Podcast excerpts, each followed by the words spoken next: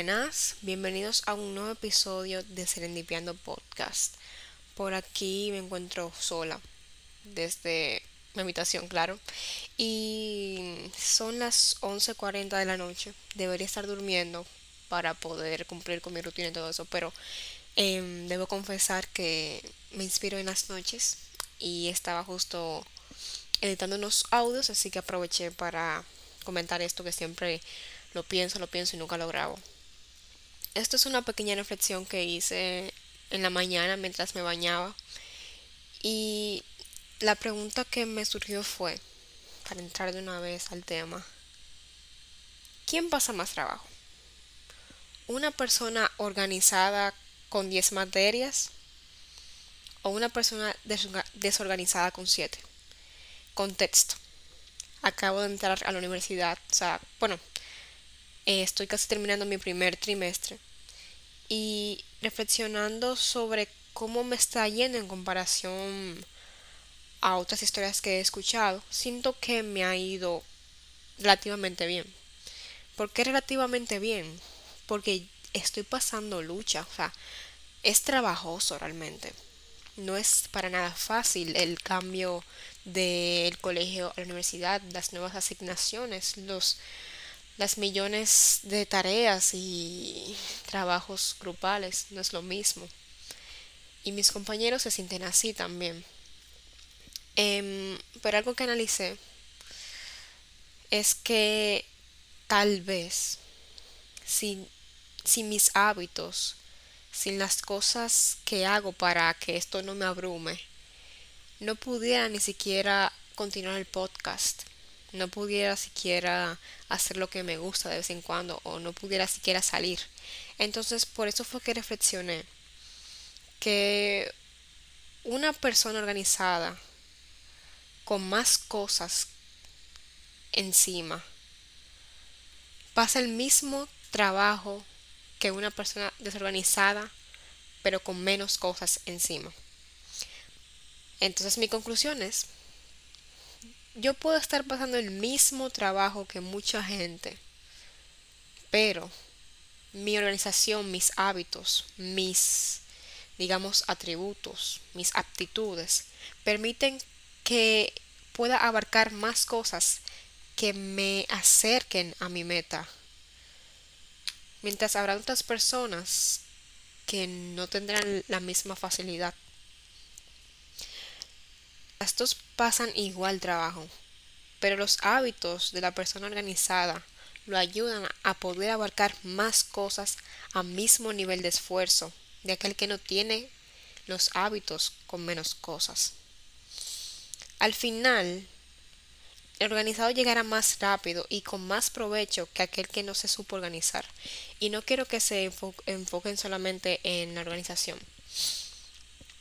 utilicen sus atributos, sus aptitudes a favor suyo para alcanzar sus metas. Analicen cuáles son sus, sus virtudes que les permiten abarcar más cosas que les ayuden a llegar a su meta. También visualicen o detecten cuáles son esas cosas que pudieran mejorar o que pudieran adquirir para poder mantener un ritmo que les sea de provecho. ¿Cuáles hábitos pudieran incluir a su día a día para que no sea tan forzoso lo que hacen? Tal vez no se, no se trate de llevar más cosas, sino a lo mejor de ir más liviano. Digamos que los dos lleven siete piedras. El que lleve las siete piedras en coche irá más cómodo, más tranquilo, Em, mientras que el que lo tenga que cargar con su propio esfuerzo demostrará fuerza, pero tal vez no inteligencia. A veces es, mejor, trabajar inteligentemente. A lo mejor lo han escuchado, seguro sí. Aquí es que se aplica. Utilicen sus virtudes, analicen cuáles no tienen y pueden y necesitan mejorar. Y eh, que no se trata de competir, que se trata de ayudarse a cada quien, que, las personas que, no tienen actitudes em, las reconozcan, se las dejen reconocer asertivamente, que eso sea un reflejo para ustedes y analizar si necesitan esas aptitudes, que es algo de crecimiento mutuo entre las personas de su alrededor. Em, pero esto era así en sí una reflexión que hice sobre mi ciclo, en primer ciclo en la universidad. Siento que a veces necesitamos tener un equilibrio. A veces necesitamos de buenos hábitos para poder sobrellevar esta vida que nos encamina, que nos em, que es el inicio de una vida adulta. Todavía yo no me siento tan adulta porque no he comenzado a tomar responsabilidades como otros de mis amigos.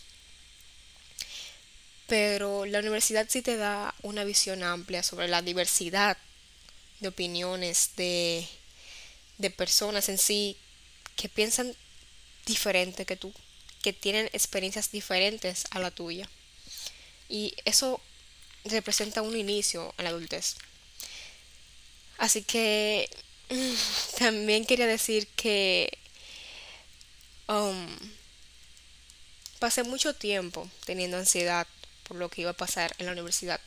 Y sé que muchos de nosotros, lo que, los que no hemos los que estamos empezando, los que ya empezamos o lo que estamos por empezar, es algo como que por ley que pasa, la ansiedad. Nosotros los pandémicos que tenemos la ansiedad de empezar la universidad y luego está la ansiedad de empezar, de empezar presencial la universidad.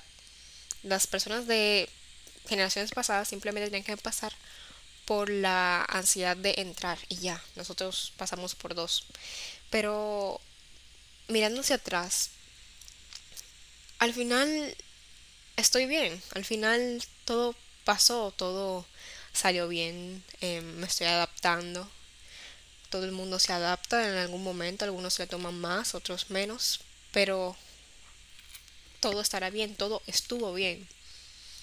Entonces, em, esto es algo corto, es solamente, no sé si siquiera lo voy a publicar, es simple, ni siquiera sé quiénes lo vayan a escuchar, simplemente para que me escuchen un poco sobre mi realidad.